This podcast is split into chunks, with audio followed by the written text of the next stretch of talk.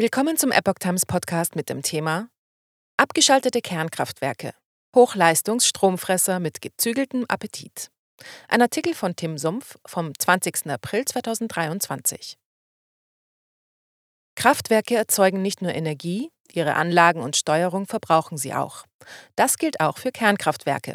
Hat sich die Energiepolitik selbst ein Bein gestellt? Seit dem Wochenende speisen die deutschen Kernkraftwerke keinen Strom mehr in das Netz ein. Obwohl sie abgeschaltet sind, sind sie jedoch nicht aus. Personal und Material bleiben vor Ort und auch Energie wird noch benötigt, nur erzeugen die Kraftwerke diese nicht mehr selbst. Das blieb in den sozialen Medien nicht unbemerkt und man macht sich Sorgen, sowohl um die Stromversorgung als auch um die Sicherheit der Kernkraftwerke. Auf Telegram heißt es beispielsweise, Zitat, Viele glaubten, dass ab dem Zeitpunkt der Abschaltung kein Wasserdampf mehr aus dem Kühlturm kommt. Das ist falsch. Wenn ein Kernkraftwerk abgeschaltet wird, müssen die Brennelemente noch für mehrere Jahre weiter mit Wasser gekühlt werden. Nur mit dem Unterschied, dass das Kernkraftwerk jetzt keinen Strom mehr produziert, sondern mit Strom versorgt werden muss. Mit viel Strom. Und so mutieren die Kernkraftwerke von Hochleistungsreaktoren zu Hochleistungsstromfressern. Zitat Ende. Eine weitere Kleinigkeit dürfte man laut der Nutzerin nicht vergessen. Zitat: Falls die Stromversorgung ausfallen sollte und auch der Notstrom versagt, überhitzten die Brennstäbe. Zitat Ende. Stromfresser mit gezügeltem Appetit, außer beim Personal. Selbstverständlich braucht ein Kraftwerk selbst ebenfalls Energie. Die Leistung für Pumpen, Steuerung und ähnliches liegt jedoch weit unter der Nennleistung des Kraftwerks. Epoch Times wollte es genauer wissen und fragte einen, der es wissen muss. Manfred Haferburg. Der in Dresden studierte Kernenergetiker hat nach eigenen Angaben mehr Kernkraftwerke von innen gesehen als die meisten Menschen von außen. Im besonders schneereichen Winter 1978-1979 war er Schichtleiter im Kernkraftwerk Greifswald und für rund 1000 Mitarbeiter verantwortlich. Als meterhoher Schnee das Kraftwerk von der Außenwelt abschnitt, gelang es Haferburg und Kollegen, in einer 70 Stunden dauernden Marathonschicht die Stromversorgung der damaligen DDR aufrechtzuerhalten. Gegenüber Epoch Times erklärte er, ein Konvoiblock, wie er in den drei angeschalteten Kraftwerken Isar 2, Emsland und Neckar-Westheim 2 bis zum 15. April 2023 in Betrieb war, benötigte unter Volllast maximal 70 Megawatt Eigenbedarf. Das entspricht 5% der Nennleistung von etwa 1400 Megawatt.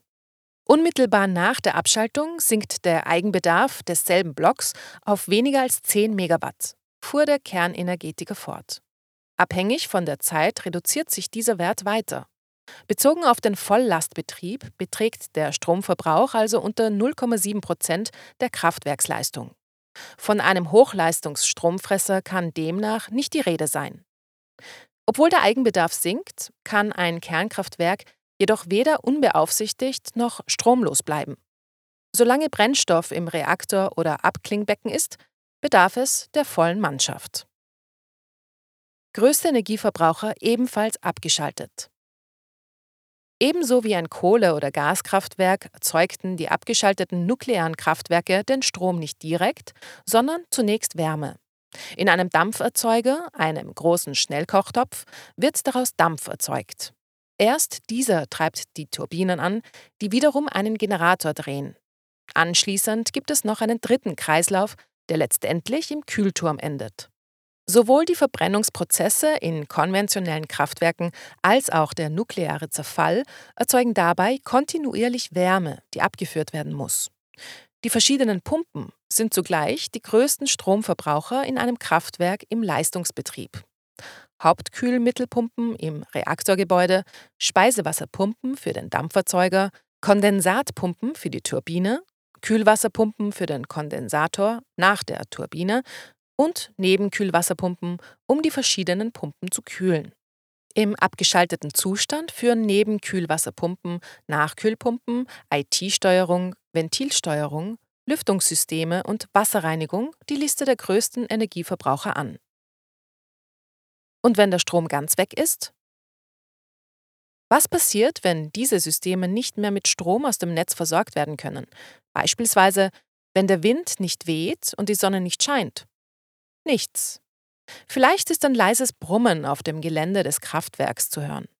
Das ist eines der Notstromaggregate.